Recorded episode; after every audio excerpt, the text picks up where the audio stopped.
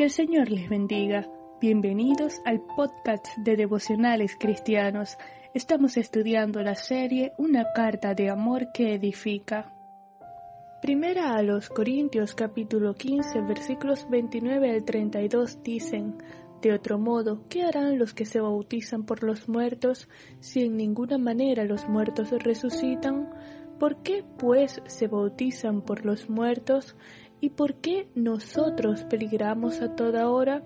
Os aseguro, hermanos, por la gloria que de vosotros tengo en nuestro Señor Jesucristo, que cada día muero.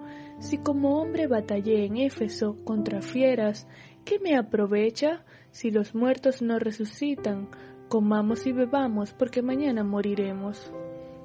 La resolución de todas las cosas tiene su origen en la resurrección de Cristo, como lo estudiamos en el devocional de ayer, pero ¿qué contradicción se experimenta al negar la resurrección? El apóstol Pablo le escribe a los Corintios, ¿para qué se bautizan si no hay resurrección? Y aunque este pasaje ha tenido diversas interpretaciones, es claro que el bautismo en los creyentes nos identifica con Cristo en su muerte para morir al mundo con sus placeres y nos identifica con su vida para ser vivificados en Él, para la esperanza de la vida eterna. Pero aquellos que niegan la resurrección, ¿para qué se bautizan?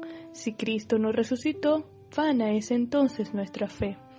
Si realmente no hubiese resurrección, entonces es incongruente que Pablo junto a los apóstoles y los hermanos de la iglesia primitiva estuvieran dispuestos a sufrir persecución, azotes, maltratos, injusticias, enfrentarse a fieras, padecer hambre y toda clase de necesidad, si no hubiese recompensa, si no hubiese esperanza de vida eterna.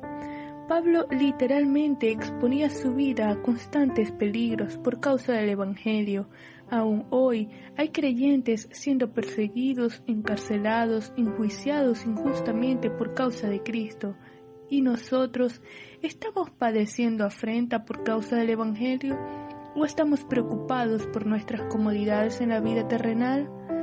El argumento del apóstol Pablo es que si no hay esperanza más allá de la muerte, entonces no hay que considerar ningún juicio.